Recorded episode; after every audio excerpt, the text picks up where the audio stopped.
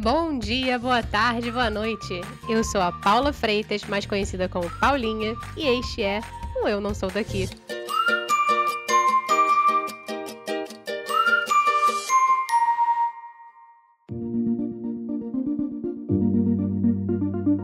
Hoje a gente pega uma agulha, fura a terra e vai até o Japão para uma conversa com o carioquíssimo Carlos Gil. Ele tem anos de jornalismo esportivo e hoje é correspondente em Tóquio. Ele conta no episódio de hoje um pouco da cultura japonesa, suas percepções sobre religião, a solidão nipônica e até umas curiosidades sobre a burocracia com papel, caneta e carimbo que ainda existe por lá. Olá, Carlos, que prazer enorme falar com você. Não tem nem roupa, tem nem roupa. Tem sim que eu tô vendo. O pessoal acha que é só áudio, mas a gente está gravando se vendo, que a conversa flui melhor, né, Paula? Com certeza, que aí a gente consegue ver as caras e bocas, a vergonha que eu tô passando. Nada, imagina, que isso, parece que a gente se conhece há 30 anos.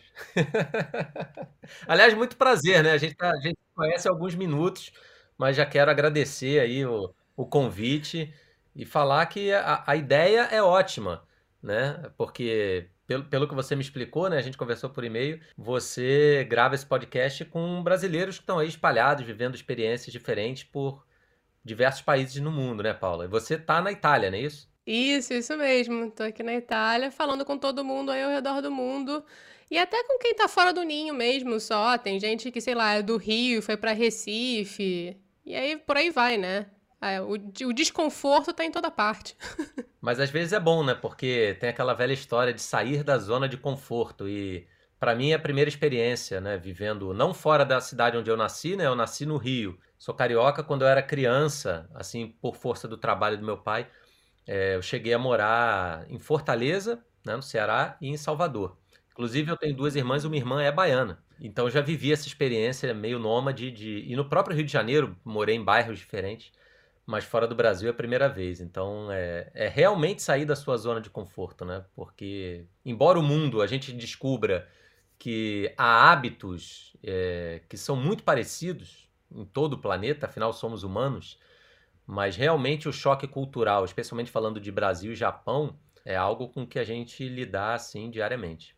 Com certeza. Carlos, eu vou dar dois passos para trás, porque assim, sua voz e a sua figura é conhecida por muitos, mas assim, como você descreveria Carlos Gil por Carlos Gil? Quem é você? Nossa, que difícil, né? Primeiro, uma pessoa que se surpreende por ser conhecido por muitas outras pessoas. Porque assim, quando eu eu sempre tive vontade, assim, sempre tive, né? Eu digo mais numa idade em que a gente já pensa em profissão, né? Que a vida não é mais só jogar bola na rua tal. Eu brinquei muito na rua, assim, isso foi uma coisa legal. Eu tive uma infância ainda em que se brincava muito na rua, mas sempre tive essa vontade de trabalhar com, com a palavra, principalmente, né? E a minha mãe é professora de português e literatura, então é, eu sempre gostei muito de ler e sempre gostei muito de ouvir histórias.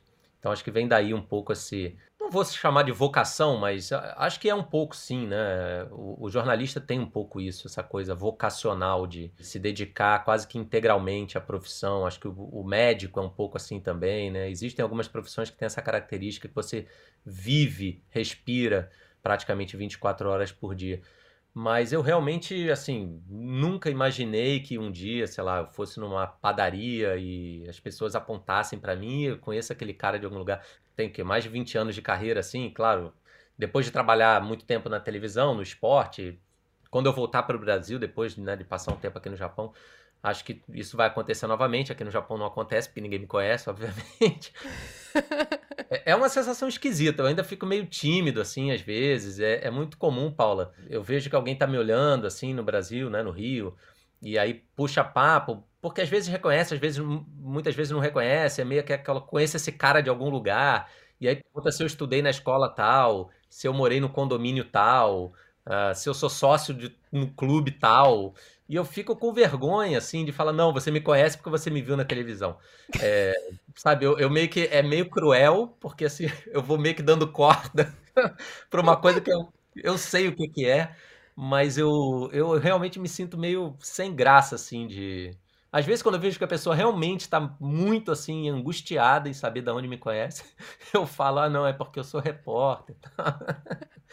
Né, geralmente é Tino Marcos, que é uma referência, né? No, tantos anos do esporte, Tino que é um grande, um grande amigo e um, e um, e um ídolo também, assim, da profissão, né? Então, a gente é muito confundido com o Tino, que é um orgulho para mim. Pô, nem fala, nem fala, imagina. Eu me considero uma pessoa, assim, é, simples, acessível. É, sou um cara que gosta de Carlos Gil por Carlos Gil. Eu sou um cara que adoro samba, adoro carnaval, é, adoro praia.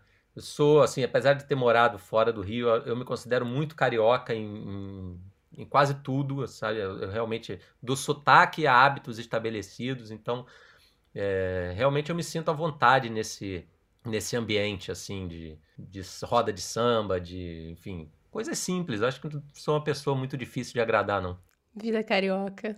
E agora tá perdido no Japão. Como é que foi para você, para sua família, mudar de Malicuia pro Japão? Assim, você foi do, do Rio de Janeiro para Tóquio. Como foi esse processo para vocês como família?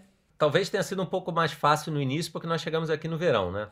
Então, já desembarcamos em Tóquio em julho de 2018, sei lá, 30 graus à noite. Então já era uma pelo menos na, em termos de temperatura, era bem familiar. É, mas o Japão é um país que tem as quatro estações muito bem definidas, né?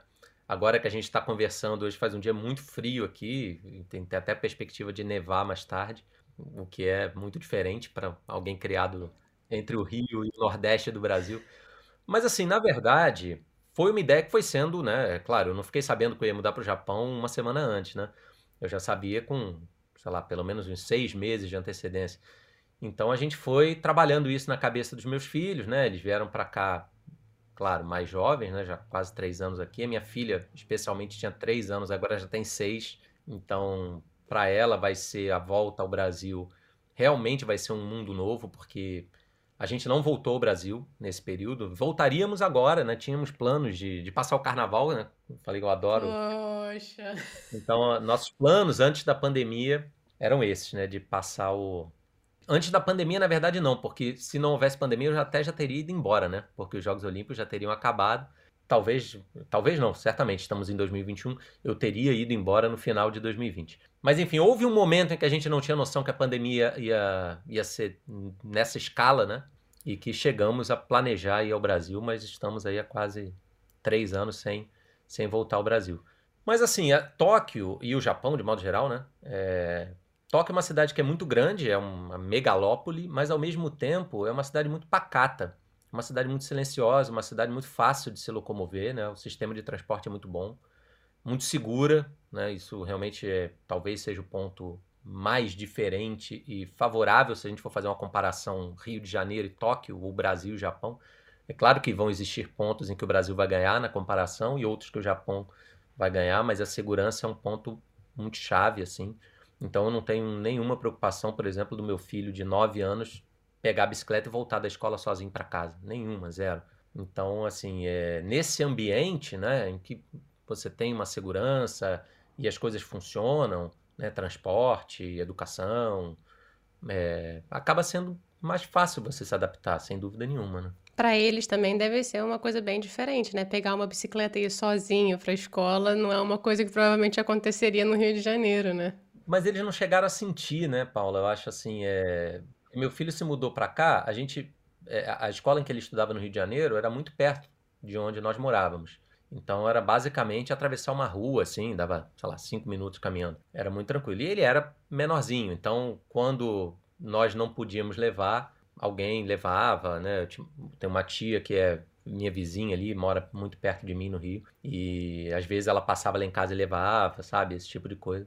Então ele não chegou a sentir. Eu acho que ele, eles vão sentir na volta, né? Opa. Essa, essa diferença, assim. É, imagino. Quem de vocês está gostando mais de morar aí, no fim das contas? Ah, eu acho que é um pouco diferente para todo mundo. Eu, assim, se formos, se nós formos fazer aqui uma enquete caseira, né? Somos quatro, né? Eu, minha mulher, meu filho. Meu...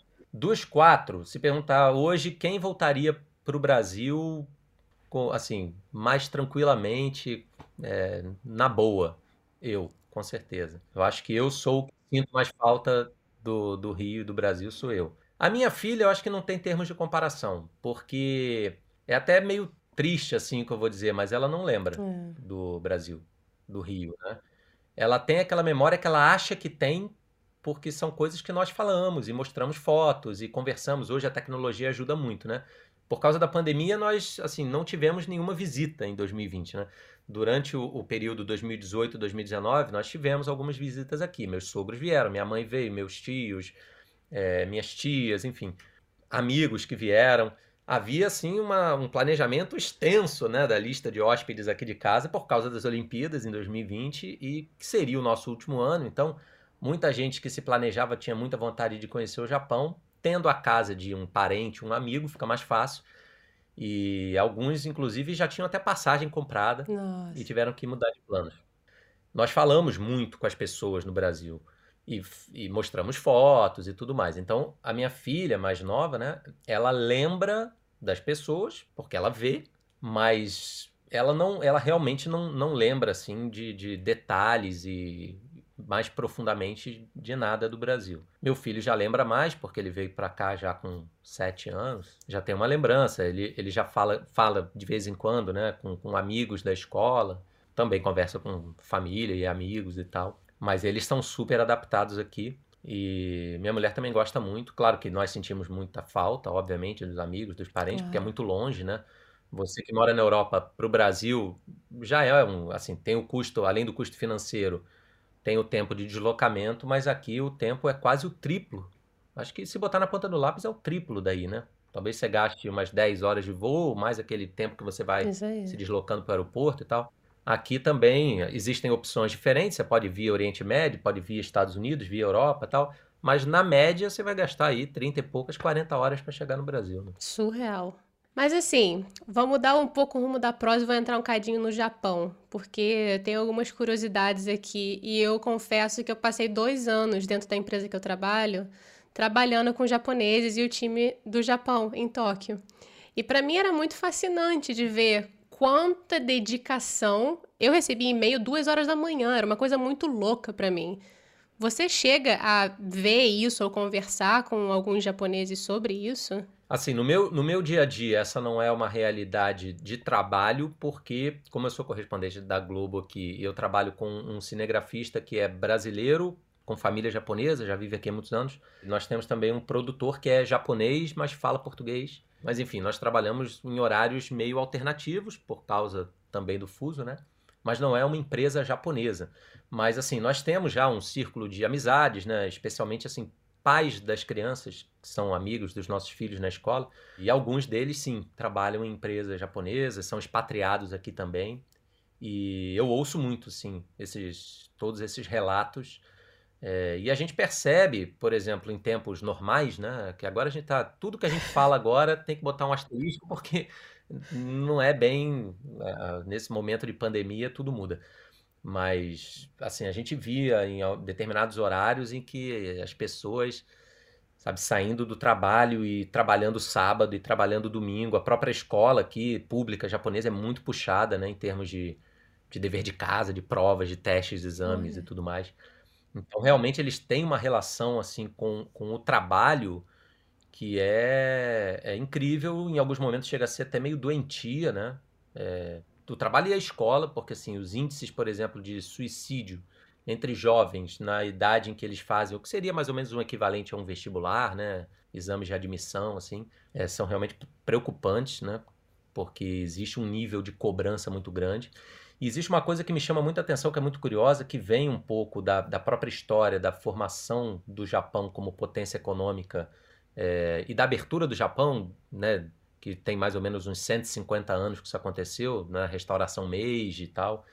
E aí, enfim, aí vira meio aula de história do Japão, mas o Japão era um país muito fechado, para resumir, muito fechado, não negociava com ninguém e tal. Houve ali uma tentativa com portugueses e holandeses e britânicos nos séculos 16, 17, depois se fechou de novo, aquele regime de shoguns e samurais e tal, e voltou a se abrir já no final do século 19. E assim, as empresas nacionais, é, elas exerceram um papel muito importante assim é, de construção do Japão moderno. Então, pertencer a uma empresa aqui significa quase que pertencer a uma, a uma família. Muitas vezes o, o, empregado realmente trata a empresa como assim é, é, é, um orgulho fazer parte daquela instituição e é uma desonra você não entregar lucro ou bons resultados para aquela instituição. É, às vezes é incomum no, no, Japão um empregado de determinada empresa receber uma proposta de trabalho e deixar aquela empresa para ir outra do mesmo ramo. Né? Então, digamos, ele trabalha na montadora de automóveis X e recebe um, um, uma proposta da montadora de automóveis uhum. Y. Né? No Brasil é muito comum, ou qualquer outro lugar do mundo. Às vezes você trabalha num canal de televisão, recebe proposta do outro tal. E aqui é muito tratado como assim, é uma traição mesmo, né? Porque a história de vestir a camisa da empresa é, aqui é, é, muito verdade isso. Eles, eles realmente levam isso a ferro e fogo. O que às vezes é prejudicial para a própria saúde física e mental. Pô, imagina, isso que eu ia falar. Eu ia te perguntar exatamente isso, porque eu acho que essa questão dos jovens, você falou um pouco que é uma coisa que vem da escola, uma coisa cultural, histórica, mas isso leva a um esgotamento até dos jovens, né? E hoje em dia os japoneses são muito solitários quando jovens. Muito. Existe uma figura, né? A, a, a figura aqui desse jovem que não sai da casa dos pais e muitas vezes não sai do quarto, né? É um tipo de solidão assim é, realmente extrema, né? E não é incomum, porque também existe é, essa, essa cobrança que eles têm por resultados, né? E a gente sabe, enfim, na escola nem sempre você vai ser o aluno nota 10, nem sempre você vai ser o melhor da turma no esporte ou na matemática, ou seja lá onde for. Então, às vezes, isso acontece. E o Japão também é uma sociedade que tem muito, é, por exemplo, jogos eletrônicos, né? É algo que é, assim, o Japão é referência mundial, videogames e outro tipo de jogos. Mas também com mangás e histórias em quadrinho, né? O, o japonês lê muito de modo geral, o que é positivo, né? Obviamente, não estou falando que ler é negativo. Mas, assim, isso também cria uma introspecção muito grande. Então, é, já é uma sociedade muito reprimida em termos é, emocionais, é, sexuais até, né? Às vezes a tecnologia e, e esse hábito né, muito consolidado da leitura não ajudam nessa sociabilidade. Acabam sendo um refúgio para a solidão, né, de, de, de muitos jovens que não se encaixam nesse perfil que é o perfil esperado, digamos assim, do papel que eles devem exercer na sociedade. Isso se aplica também, acho muito, né, no papel da mulher. O, o, o, Japão também tem entre os países mais desenvolvidos ou as economias mais fortes do mundo, né, a participação feminina na sociedade e no mercado de trabalho, na política, por exemplo, ela assim é, é muito baixa em comparação né, com a maioria dos países da Europa ou, ou, ou, até mesmo países que não são considerados do chamado primeiro uhum. mundo, né? É, tem um machismo muito forte, assim, é uma hierarquização extrema no Japão, né? É, ainda é uma, ainda é uma sociedade muito é, pouco flexível. É uma coisa que é, que é curiosa, assim, toda vez em que amigos, parentes ou mesmo pessoas que sei lá, interagem comigo pelo uhum. Instagram, digamos. A, a, visão que se tem do Japão é muito positiva de modo geral. Então, é, e a visão que o brasileiro tem do Brasil, isso talvez tenha piorado com os últimos anos, é muito negativa. Né? Então sempre tem aquela história, nossa, que sorte que você tem de estar longe do Brasil e de morar no Japão.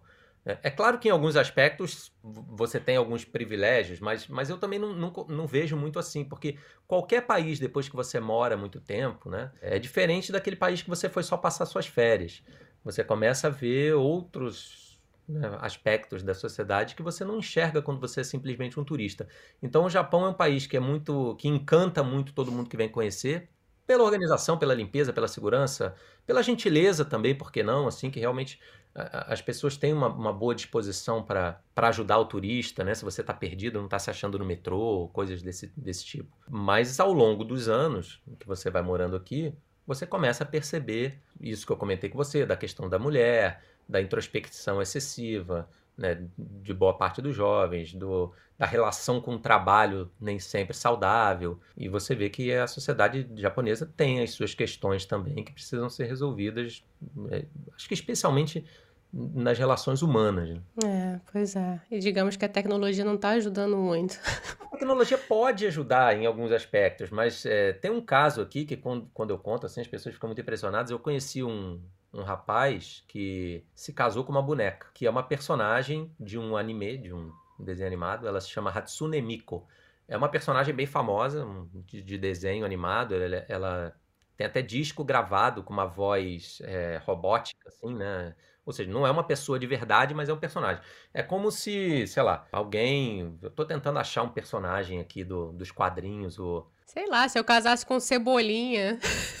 É, pois é, eu até pensei na Turma da Mônica, mas a Turma da Mônica tem esse universo meio infantil, fica parecendo uma coisa assim, a pessoa se apaixonar pela Magali, é um pouco, sei lá, meio... Eles são adolescentes agora, hein? Eles crescem. Ah, é verdade, tem, é, tem isso. Mas aqui, é porque aqui, essa, essa cultura do quadrinho e do é, inclusive personagens masculinos e femininos, tem até uma certa sensualidade, sabe? Essa Hatsune Miku é uma personagem que ela veste uma, uma, uma, mini saia, ela toda usa umas roupas assim, às vezes meio sensuais, e ela canta e tal. Na época que eu fiz essa reportagem, já tem quase dois anos, umas 40 pessoas já tinham pedido para a empresa que fabrica essa boneca um certificado matrimonial. Olha que doideira, né? Japoneses de daí mesmo. É, japoneses que, assim, solitários que homens assim, homens, todos homens que não tinham, não eram casados, não tinham namorada, não tinham nenhuma relação amorosa com ninguém, conseguiram da empresa fabricante uma certidão de casamento com uma boneca virtual. E a gente foi entrevistar um, um desses rapazes que fez uma festa, alugou um clube, convidou algumas pessoas, a mãe e a irmã dele se recusaram aí porque não compactuavam com isso, o pai já falecido, mas alguns amigos de trabalho e enfim foram né, a, a, essa cerimônia. E ele celebrou essa união e morava na, enfim, na casa dele com várias bonecas diferentes, a mesma boneca, mas essa boneca ela existe no quadrinho, ela existe meio Star Wars, assim, uma espécie de holograma, uhum. sabe? Ele conversava com, com, essa, com esse holograma, uma coisa muito futurista. Tinha de pelúcia, tinha de, assim, maior, menor, de plástico, de não sei que material que é feio, algum material qualquer sintético aí que faz esses bonecos. E ele tinha um monte dessas bonecas espalhadas pela casa e vivia sozinho nessa casa conversando com a boneca. Gente, que louco. Que loucura, que lou... quer dizer, louco. Que loucura. No início, assim, você, você tende a achar graça, né? E falar, nossa, meu Deus. Mas pensa, no fim, é, é, triste, né? Porque tudo isso é, é fruto de solidão, né? É fruto de solidão, de uma pessoa que não consegue se relacionar com, com outros seres humanos em nenhum nível, né? no nível da amizade, no nível do relacionamento amoroso, um pouco estremecida a relação dele com a própria mãe, com a irmã, que não aceitavam esse jeito de ser dele. Mas assim, uma pessoa completamente lúcida, sabe? A gente foi, foi na casa dele, conversou, e, e dentro da cabeça dele, da imaginação dele, o que ele estava fazendo era absolutamente normal, com todas as argumentações, e enfim, voltava do trabalho, conversava com a boneca e tal mas não deixa de ser, no fim das contas, triste, né? É, bem triste mesmo. Imagina, ele vai viver pro resto da vida com a boneca, que não vai interagir com ele. Mas, enfim, quer dizer, vai interagir em forma de holograma, mas... De alguma maneira, é. Mas ele se sentia, acho que ele se sentia seguro nessa, nessa posição. Né? É, claro, fica... É, inclusive ele admitiu que que nunca tinha tido nenhuma espécie de relacionamento mais íntimo com nenhuma pessoa e tal. Olha. Então, e, e, eu tô falando, no, ele já tinha lá quase seus 30 anos de idade, né? É, já não era mais nenhuma, nenhuma criança. Mas assim, você falou, né? O Japão é super avançado, super tecnológico, e eu acho que a gente vindo do Brasil, a gente tá um pouquinho atrás em certas maneiras. Mas uma coisa que a gente é muito é religioso. E eles também são muito religiosos na maneira dele. É, a maneira japonesa, sim. Eu acho que assim, é, eu acho que o japonês ele é mais, talvez mais supersticioso do que propriamente religioso. Ou então essa é uma visão preconceituosa minha, né? Porque o que, que acontece? Aqui no Japão, as religiões predominantes são o shintoísmo e o budismo, que são religiões muito diferentes do que a gente está acostumado a ver no universo ocidental, né? Primeiro que elas são politeístas, né? especialmente o shintoísmo. O shintoísmo ele guarda algumas semelhanças, né? e claro, aí guardadas todas as proporções, como por exemplo as religiões de matriz é, afro-brasileira, porque você tem ali deuses no shintoísmo que são, é o deus do vento, o deus da chuva, o deus da floresta, uhum. o deus do rio, mais ou menos como são os orixás, né, na cultura é, afro-brasileira. e são feitas oferendas também a esses deuses todos. E eles vão aos, aos templos e, enfim, fazem as suas ofertas, às vezes em dinheiro, né, jogando umas moedinhas no altar, mas também de outras maneiras, com comidas e com flores e com, enfim, algo que possa agradar os deuses. A relação japonesa com a religião é mais ou menos nesse sentido, na sua maioria, né? E carrega menos essa coisa da que o catolicismo, o protestantismo, o judaísmo, essas as religiões né, de vertente ocidental têm da culpa, do pecado, né? Isso existe menos na, na, na, visão, acho que oriental, né? Não digo japonesa, mas oriental, porque se você for à Índia, à China, embora a China oficialmente seja um é. estado laico, ateu, mas existe a religiosidade ali, o budismo também está presente na vida dos chineses, né? Então é uma relação diferente, mas muito interessante, né? Você vê aqui, por exemplo, alguns templos aqui no Japão que são dedicados a. Eles são. O japonês, de modo geral, gosta muito de animais domésticos, né? Então você tem ali o, as sepulturas, né? as lápides, em homenagem aos, aos animais domésticos que, que já se foram. Então você faz uma oferenda ali ao seu gato, ao seu cachorro tal. Existe um outro que é, que é bonito, muito bonito, assim, né? Visualmente, mas ao mesmo tempo muito triste, é até perto da minha casa que é dedicada às crianças ou que nasceram natimortas, né, uhum. né, que nasceram mortas, ou que houve alguma espécie de aborto espontâneo, enfim, que, que a, a, gravidez não foi adiante.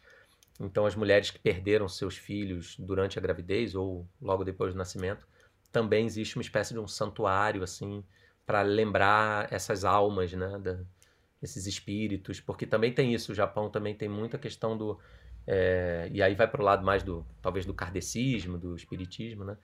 É, de cultuar os espíritos. E os espíritos da floresta, dos rios, da cachoeira. Aqui tem feriado para isso, não tem feriado uhum. santo, né? Às vezes até surpreende. O Japão é um país que tem muitos feriados, muitos mesmo. Mas você não tem aqui dia de São Judas Tadeu, dia de São João Batista, dia de Santo Antônio, de São José, o padroeiro da cidade. Isso não existe aqui. Mas existe o dia do verde, o dia da montanha, o dia do mar, né? E esses deuses da natureza também são cultuados. É, curiosamente, viu, eles trabalham muito, mas são cheios de feriados. É bom, é bom, é bom ressaltar. É, é, assim, a carga de trabalho aqui é muito intensa, então é muito comum que as pessoas cheguem muito cedo e não querem ser as primeiras a sair do escritório.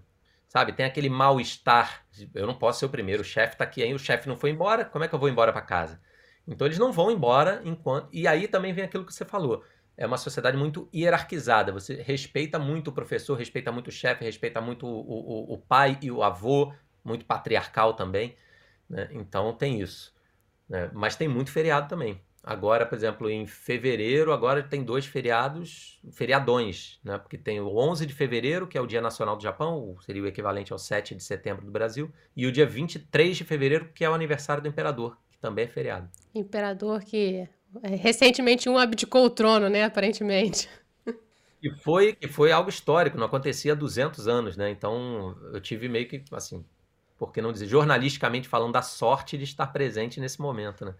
O imperador é, Akihito abdicou em favor do filho, ele já estava com a saúde já debilitada, está vivo uhum. ainda, mas enfim, já com quase 90 anos. E aí o filho assumiu, mas o imperador aqui, é uma, é, assim, ele não tem nenhum poder político. Ele, é, ele é uma figura quase que decorativa, ele é um símbolo da nação. Né? Ele vive num palácio que fica na área mais nobre da cidade, enfim, cercado de jardins. Aparece fazendo caridade junto com a imperatriz, e, enfim, tem um terremoto, alguma tragédia, ele vai lá oferecer suas condolências e tudo mais. Mas não existe uma devoção à monarquia, como existe, por exemplo, no Reino Unido, né? em que você vai a Londres e tem canequinha com a cara da rainha é, tem o casamento real e aquilo para o país, o bebê real, aquilo vira um acontecimento. A monarquia aqui vive uma vida muito mais discreta entre os muros do palácio, é, mas existe muito respeito por parte da população, assim. Então, é, eles vivem discretamente no cantinho deles, sem opinar muito nas decisões políticas do país, mas são figuras importantes quando a gente pensa na unidade nacional no Japão como né, um país unido em torno da figura do imperador. Que tem todo, toda uma história mitológica também do surgimento do Japão, que o imperador seria herdeiro direto da deusa do sol, né? porque isso também vem do shintoísmo. Né? Então a gente resgata todo esse papo aí do, da questão é, religiosa do, do povo japonês, porque acredita-se que o Japão seja o, a terra do sol nascente, que surgiu pela graça do sopro divino, da Materatsu, que era a deusa do sol tal. Então tem toda, todo esse discurso foi apropriado né, pelo, pelo Hirohito na, na Segunda Guerra Mundial, por exemplo, para justificar algumas atrocidades e, e, o poder absoluto do imperador. Mas hoje esse poder do imperador já não é mais tão relevante assim no cenário político. É um país super, ultra, mega tecnológico, super colorido, muitas telas, mas. mas. É que o pessoal não tá vendo, eu tô fazendo mais ou menos assim, não. É porque essa é a imagem geralmente que, que é passada. E assim, não é falsa, não. O Japão realmente tem tecnologia de ponta e muita coisa. Mas é curioso que no dia a dia aqui nem sempre é assim. Então, por exemplo, agora existe um ministério, uma espécie de ministério da desburocratização. Não é esse o nome, não. Tem um outro nome pomposo também. É, que é o Taro Kono, que inclusive é o ministro que está encarregado do, de cuidar de todo o planejamento de vacinação. É o mesmo ministro. E ele acabou, quando ele assumiu né, o cargo, com o novo primeiro-ministro, agora que mudou também, o primeiro-ministro também mudou, além do imperador, né? É, o Taro Kono, ele acabou com carimbos, porque aqui o carimbo era uma tradição, todo mundo, porque assim, o que que acontece? Aí vem também uma questão que é da cultura japonesa. O nome das pessoas no Japão você escreve em kanji, que é o ideograma, que são aqueles símbolos, né? Às vezes a pessoa até tatua na pele, ah, isso aqui significa o quê? Borboleta. Aí quando o japonês vê, não, isso aí significa toalete masculino cara tatuou errado, essa perninha era um pouco mais pro alto e virou outra coisa. Mas, enfim, é, o nome das pessoas, né, também é, tem, é, sei lá, Yama é montanha, Kawa é rio, então às vezes você sei lá, Kawayama é um sobrenome, significa montanha e rio. E tem um jeito de escrever lá com os ideogramas uhum. e tal. Então você tem carimbos que significam sobrenomes, né? Você não precisa fazer lá Magalhães, você bota só um símbolozinho que já é o seu sobrenome, que significa Kawayama, sei lá. E aí você, pum, carimba ali, isso vale como assinatura, ou valia. Porque ele está tentando mudar esse tipo de, de, de, papelada, porque aqui tudo tem muito papel ainda. Você vai no banco, tem coisas que você só pode pagar no banco. Olha. Aplicativo de celular para pagar conta, por exemplo, no Brasil é mais evoluído do que aqui. Eu, eu mexo, sei lá, na minha conta no, no banco no Brasil é mais fácil do que mexer na minha conta no banco no Japão. É verdade que ninguém usa cartão de crédito? Então, usa cartão de crédito, usa tipo esses é, PayPal, essas coisas que você bota no, no, telefone e paga. Então você vê muito no metrô, às vezes a pessoa pega o telefone, vai lá e pum, passa na catraca e abre, né? Isso existe. Isso eu tô falando de Tóquio. Se você vai para as cidades mais para o interior, o Japão ainda tem dificuldade de ser um país, como eles dizem, cashless, né? Ou seja, sem o uso do, do cash, do dinheiro vivo. Então, em muitas ocasiões aqui, você ainda usa bastante dinheiro vivo é, para muita coisa. E como é um país também que não tem inflação, taxa de juros, então há 30 anos que 10 mil ienes valem 10 mil ienes e as coisas não mudam muito de preço, é, acaba que você tem uma noção muito clara de orçamento doméstico também, de quanto você vai gastar. O que você gastou no supermercado no ano passado é mais ou menos você vai gastar esse ano também, então não, não vai mudar muito, sabe? E isso também colabora para que não seja tão necessário essa, Acho que o, o, o, cartão, o caso do cartão de crédito, por exemplo, e toda a operação bancária no Brasil, ela evoluiu muito também por causa de tantos anos de inflação, da mudança de nome de moeda tal. Então, os bancos tiveram que se modernizar para se adaptar a essa realidade. Como no Japão tudo é muito previsível do ponto de vista financeiro, as entidades bancárias não, precisaram é, mudar tanto a sua forma de, de lidar com, com o dinheiro, né? Então, tem, tem essa, essa coisa também. E o fax, que aqui também o Taro Kono, o ministro, quer acabar com o fax. Ainda se usa muito fax por aqui. Às vezes você quer marcar uma entrevista tal, o cara pensa, ah, então, no meu caso, né, jornalista, assim, ah, eu quero entrevistar um médico para falar sobre vacinação aqui no Japão. Às vezes ele ah, passa um fax para mim com as perguntas que você quer tal. Entendeu? Então, realmente, ainda existe fax aqui. Você tá, tá de brincadeira. Eu não vejo um fax há, sei lá, uns cinco anos no mínimo. Aqui me parece que assim, tem essa coisa ainda de. O, o, o, japonês, ele, ele quer tocar, ele quer. Tem que ser tangível, né? Ele quer, ele quer ver aquele documento assinado na mão dele, olhando para aquilo, para acreditar que aquilo é verdade. É, é uma sociedade também muito tradicionalista, né? Apesar da tecnologia, de tudo isso tal, tem muita tradição, né? Tradição que vai passando de pai para filho, de mãe para filha tal, e que eles não abrem mão, né? o lema aqui do, do, da oficina de turismo, né, do, do órgão que cuida do turismo em Tóquio, é assim, Tóquio onde o antigo encontra o novo. E é muito feliz essa, esse, esse slogan, porque eu vejo isso todo dia. Todo dia tem um exemplo de do antigo encontrando o novo ou vice-versa, é, quando você anda numa cidade como Tóquio, né? Bairros em que você parece que está no século XIX e você pega, anda duas estações de metrô e você parece estar tá no século XXII. Então, é muito curioso. Não posso deixar de perguntar, porque senão eu não estaria. A minha, minha velha persona de jornalista não estaria aqui se eu não te perguntasse sobre as Olimpíadas. Afinal de contas, vai acontecer ou não vai, se você pudesse prever o futuro? Então, é, eu fui fazer uma reportagem, a gente foi conversar com um vidente. É sério, usa um método milenar de adivinhação chinês e tal. No, é, é uma espécie, são uns caules de flor ressecados que viram uma espécie. Parece umas varetinhas de, daquele jogo Pega Vareta, né? Que, que uhum. a gente vai lembrar que cada vareta é de uma cor e você tinha que pegar as varetas ali. Parece um Pega Varetas, só que todos da mesma cor.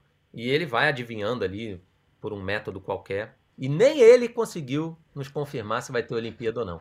Então a gente está.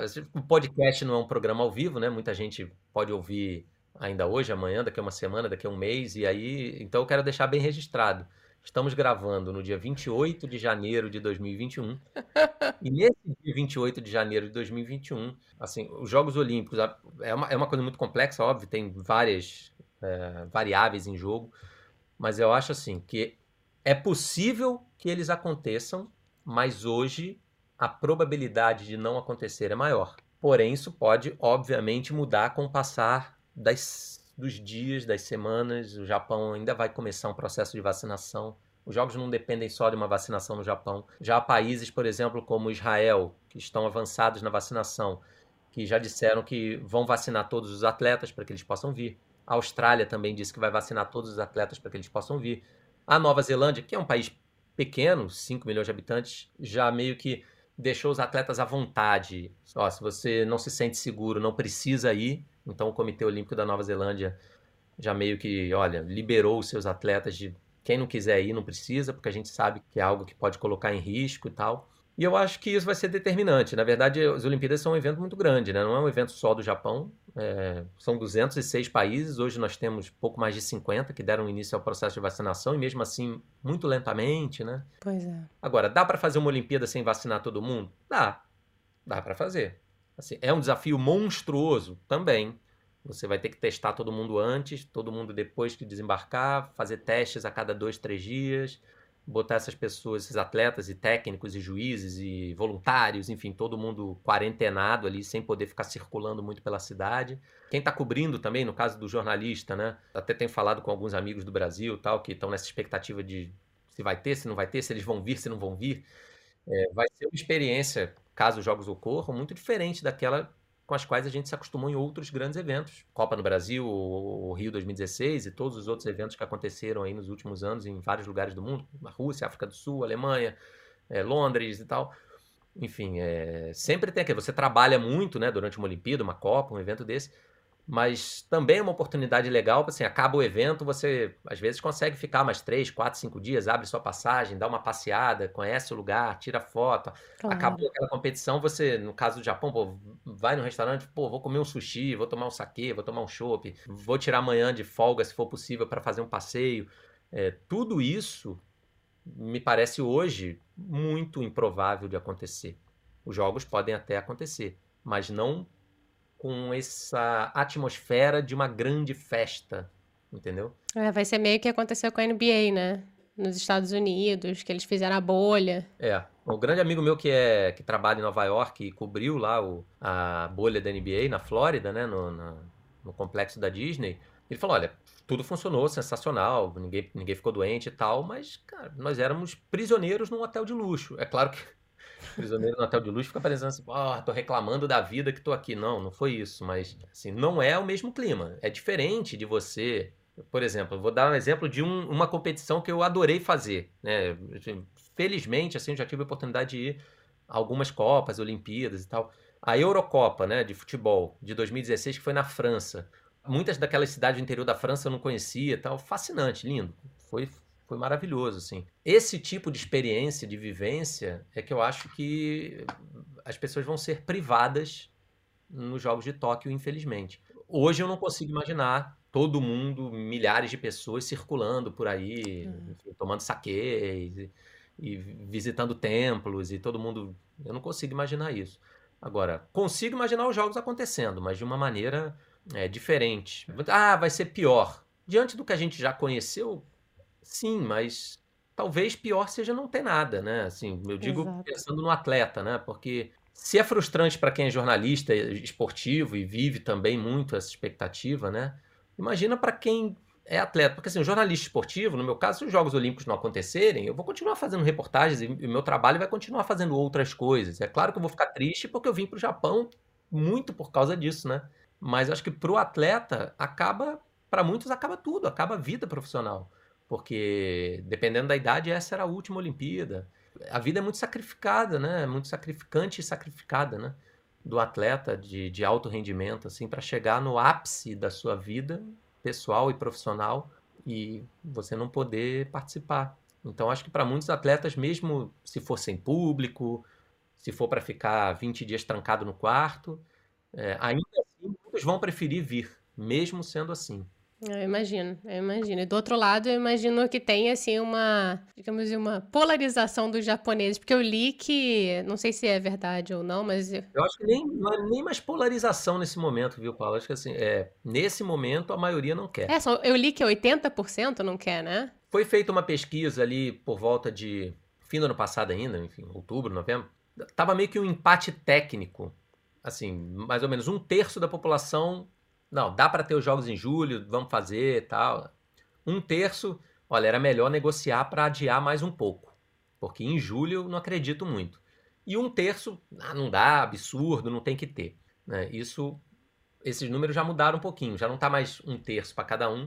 O número de pessoas, assim, hoje quase 50% já são a favor do cancelamento, tá? 40 e poucos por cento. Ó, não tem que ter. Já gastou dinheiro demais, vai espalhar Covid para todo mundo, não dá. Aí você já tem uns 30 e tantos por cento que, ah, mas dá para negociar sim, poxa, o Japão queria tanto, fizemos obra, gastamos dinheiro, vai, que desperdício. Negocia e faz em 24, faz em 28, faz em 32, faz sei lá quando e tal. É, e o número de pessoas que, não, em julho dá, dá para ser em julho de 2021 tranquilo tal. Esse número hoje está aí por volta de 11, 12%. É baixo. Minúsculo, né? É muito pequenininho.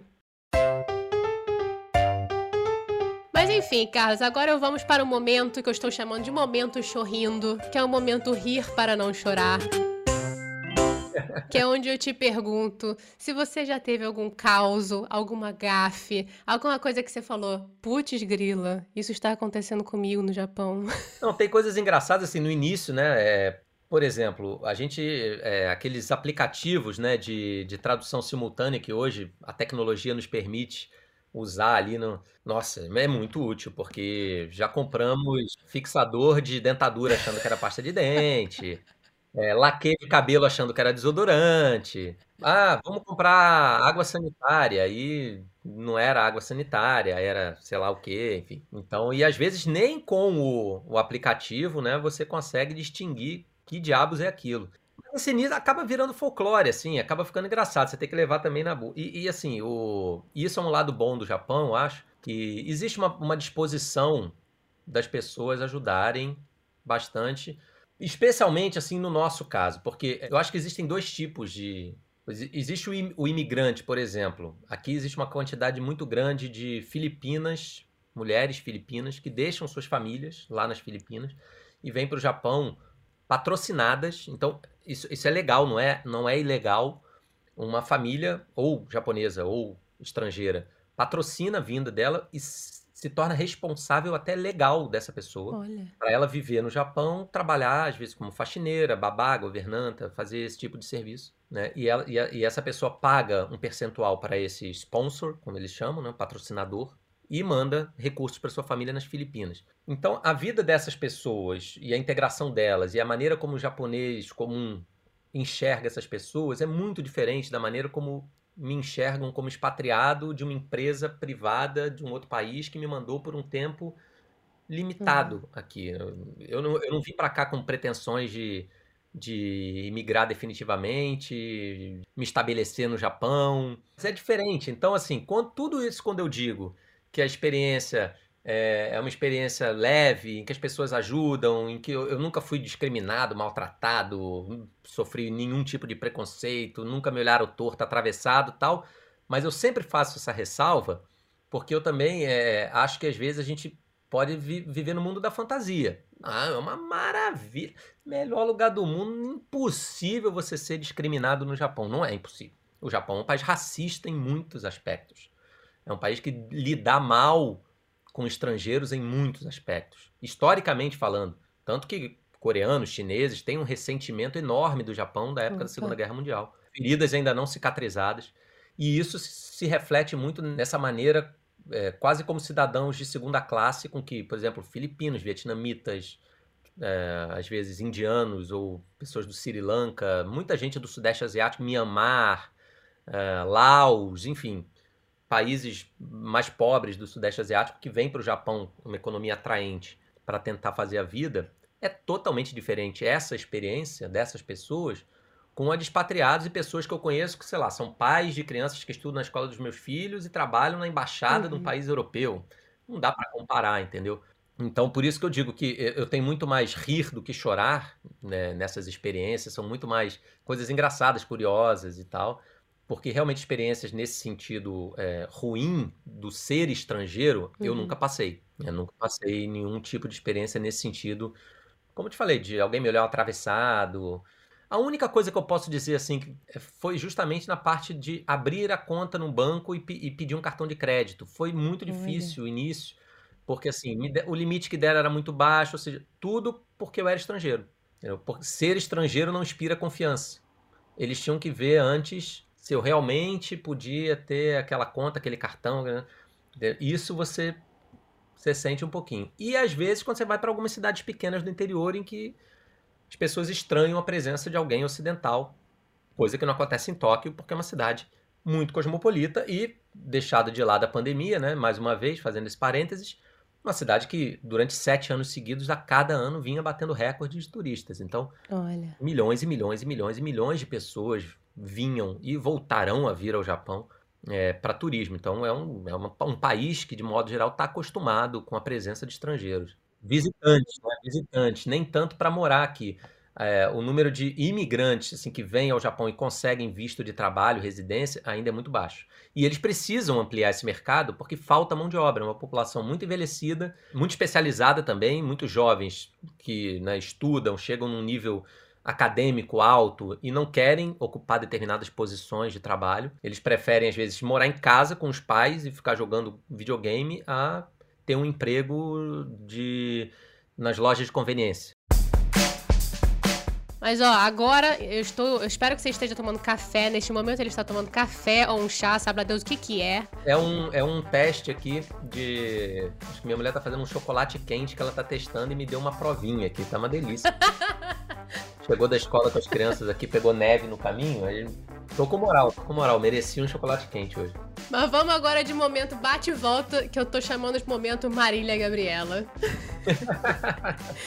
que é quando eu vou te perguntar rapidinho. Então, assim, você vai perguntar uma frase, um pensamento, não sei o que, eu não preparei nada, meu Deus, e agora?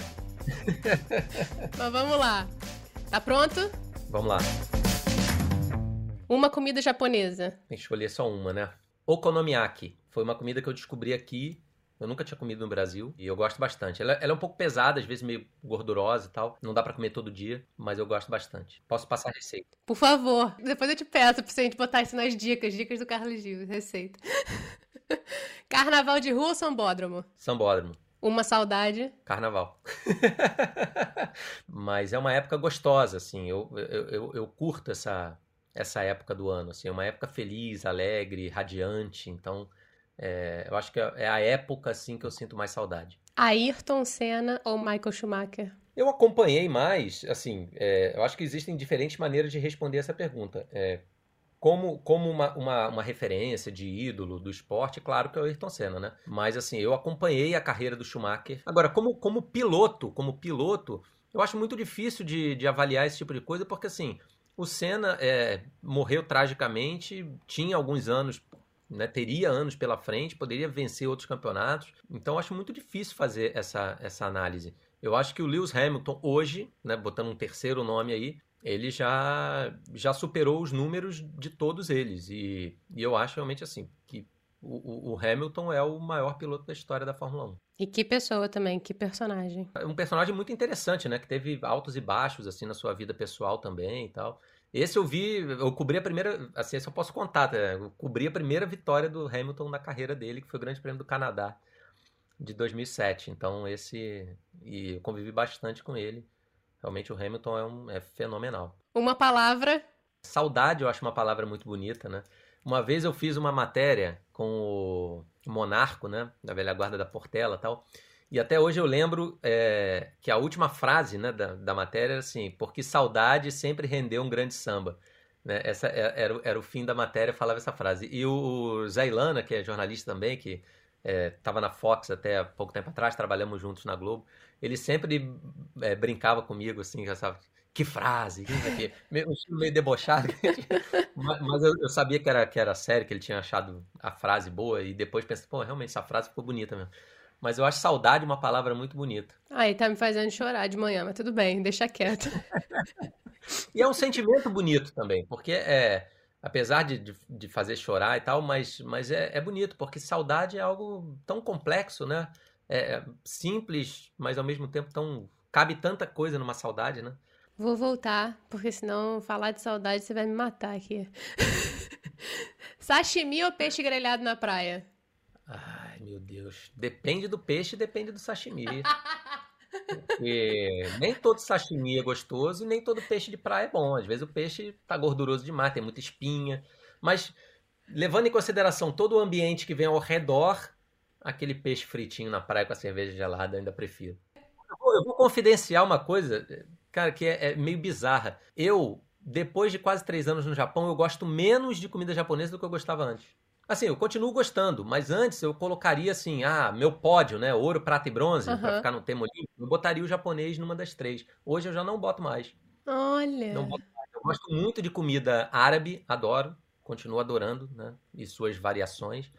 Gosto muito, assim, algo que eu aprendi a comer, assim, de uns tempos para cá, eu gosto muito de comida indiana. Acho uma delícia. E aí eu acho que no fim das contas. Ah, sim, eu ia falar italiano, mas tem um país que eu acho a, a culinária fascinante, que é a Espanha.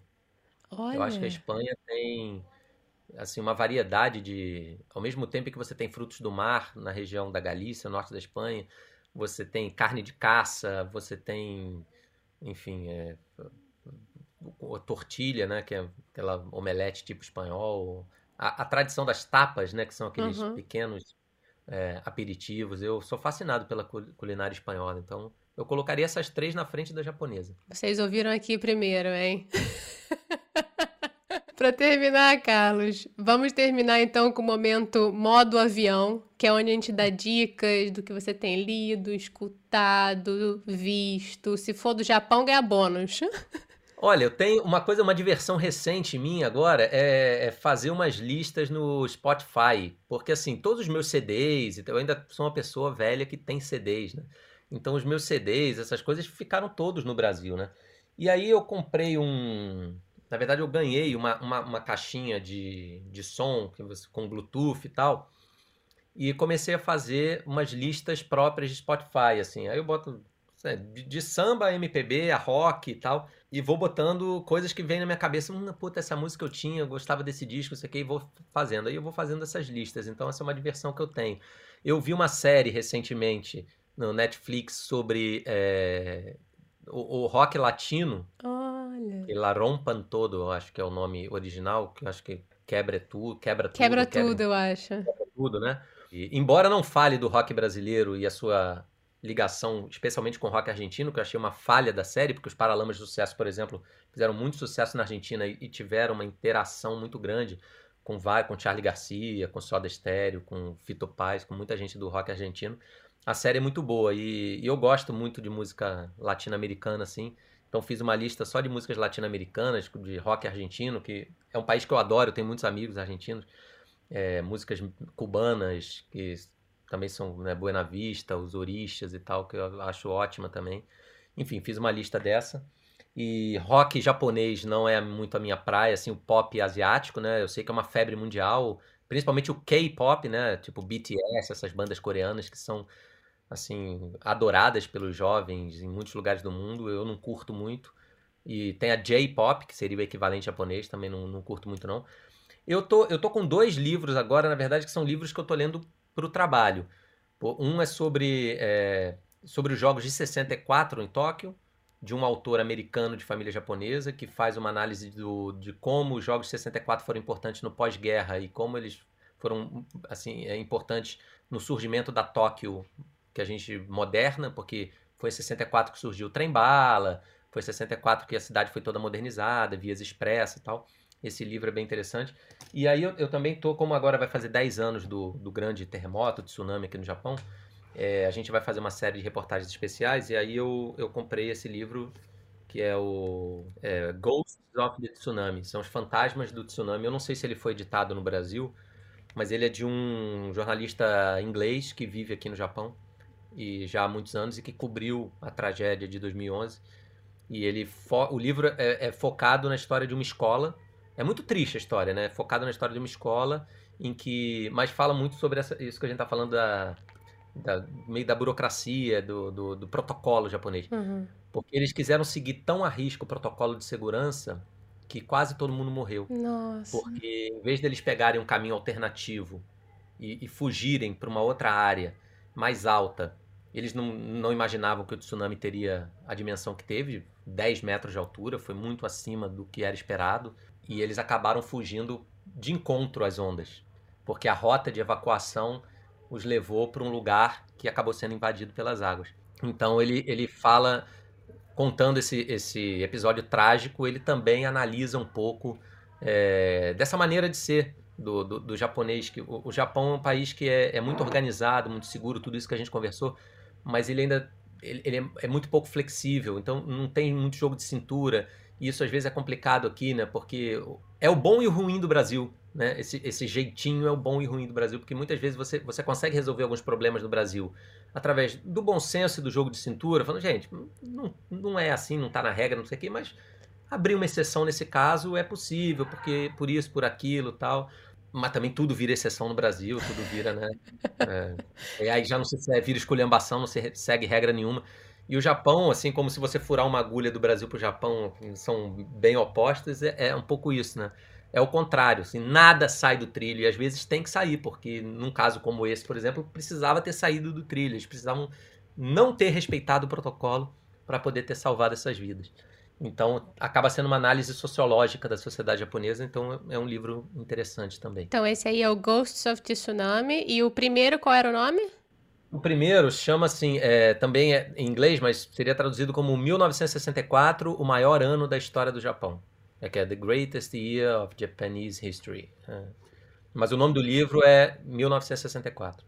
Para terminar, última pergunta. Quem quiser te encontrar, ver se você está falando mais sobre o Japão, as pessoas podem te encontrar. Se você quiser ser encontrado fora da telinha, é possível? Quer deixar suas redes? Geralmente, assim, é, podcast é uma coisa legal porque geral, é, eu participei de alguns recentemente, né? Tem um amigo que é o Thiago Matos, que mora na Coreia do Sul, e ele tem um podcast muito legal, até fazendo uma propaganda aí do podcast do Thiago, que é, é agora eu vou fazer propaganda e vou dar o nome errado. É pela Ásia ou na Ásia, agora eu não lembro se é pela ou na. Mas é muito legal que ele dá uma perspectiva asiática, né? De assuntos que estão rolando pela Ásia. Então, quem gosta da cultura oriental é, é bacana. Eu, eu faço uma live com amigos da, da Globo, né? Que se chama Esquinas, que é um projeto que nasceu por causa da pandemia e a gente curte muito fazer. E toda semana, geralmente às terças-feiras, por volta das oito, a gente diz assim, porque às vezes um pode, outro não pode. Que sou eu, o Camilo, que mora em Nova York, o Marcelo Correge, que mora em Londres, tem o Rafael Sibila, que é correspondente em Buenos Aires, e o Kiko Menezes, que está no Rio. Então, nós somos amigos de muitos anos e conversamos sobre temas variados toda semana, cada vez no Instagram de um. O meu é arroba carlosgil, underline, repórter, sem acento no O, né? Uhum. E a única rede social realmente que eu uso, assim, é, eu não, não, uso muito Twitter, Facebook eu nem tenho. E mas o, o Instagram eu uso muito assim para também não é uma coisa que eu boto coisa todo dia, eu não me obrigo a fazer stories, nada. quando eu vejo alguma coisa que me chama atenção, curiosa, bacana, do, do Japão muito, né, para claro. compartilhar essa, essa experiência aqui. E é aberta, assim, quem quiser pode seguir, pode ver. Eu, eu boto lá, mas também não é um, um troço que eu vou, vai ter novidade a cada 15 minutos. Porque assim, não dá, né? Não dá, Paula. Gente, o homem faz hard news. E assim, eu, eu, eu trabalho, eu meio que vivo nos dois fusos. É claro que eu durmo, né? É claro que eu durmo, eu tenho folga, eu tenho férias, eu tenho fim de semana, eu tenho vida social, familiar tal. Mas eu, eu tenho que ficar muito atento aos horários do Brasil também. Então, é cansativo, né? Às vezes, assim, começa muito cedo, vai até muito tarde. Então, realmente não é todo dia que tem, tem disposição para ficar abastecendo rede social e tal. Queria muito, muito, muito te agradecer, de verdade, de coração, pelo tempo, pela disponibilidade, por ter aceitado e por ter batido esse papo comigo sobre sua experiência japonesa. Pô, foi ótimo, Paula. Obrigado aí pelo convite também. Isso é uma coisa que eu gosto muito de fazer, sempre gostei, assim, eu adoro, adoro viajar, né? Então, eu sou, assim, muito grato a, a, a minha profissão que me proporcionou isso, né? Também, porque eu, antes de virar jornalista, eu tinha saído do Brasil, sei lá, uma vez para ir a Buenos Aires. E, e hoje, graças ao jornalismo, a minha profissão, eu conheço mais de 50 países, assim.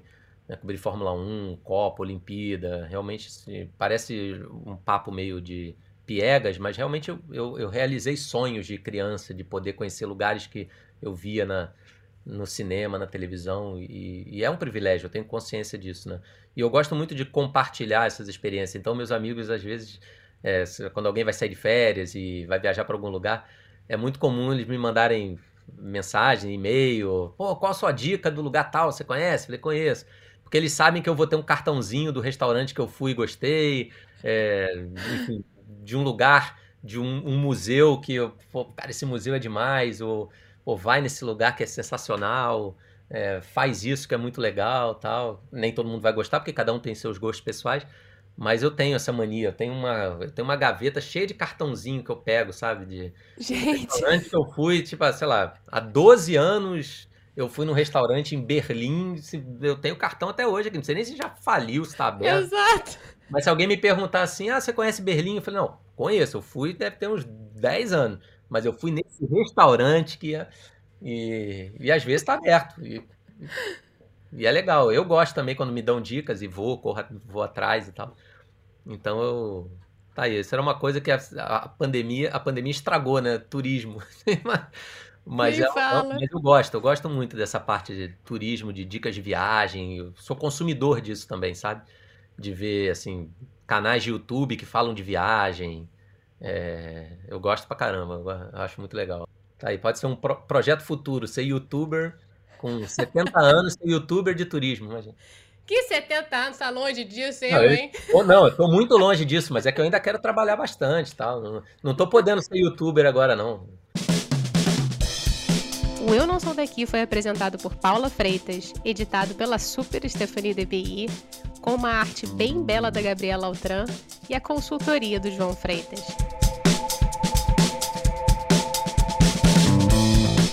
Caso você tenha curtido o episódio, dá aquela força pra gente e compartilha com os amigos. E se você conhece alguém que esteja fora do ninho ou tem aquela sugestão, conversa com a gente lá no Instagram, nsdaqui. Até a próxima!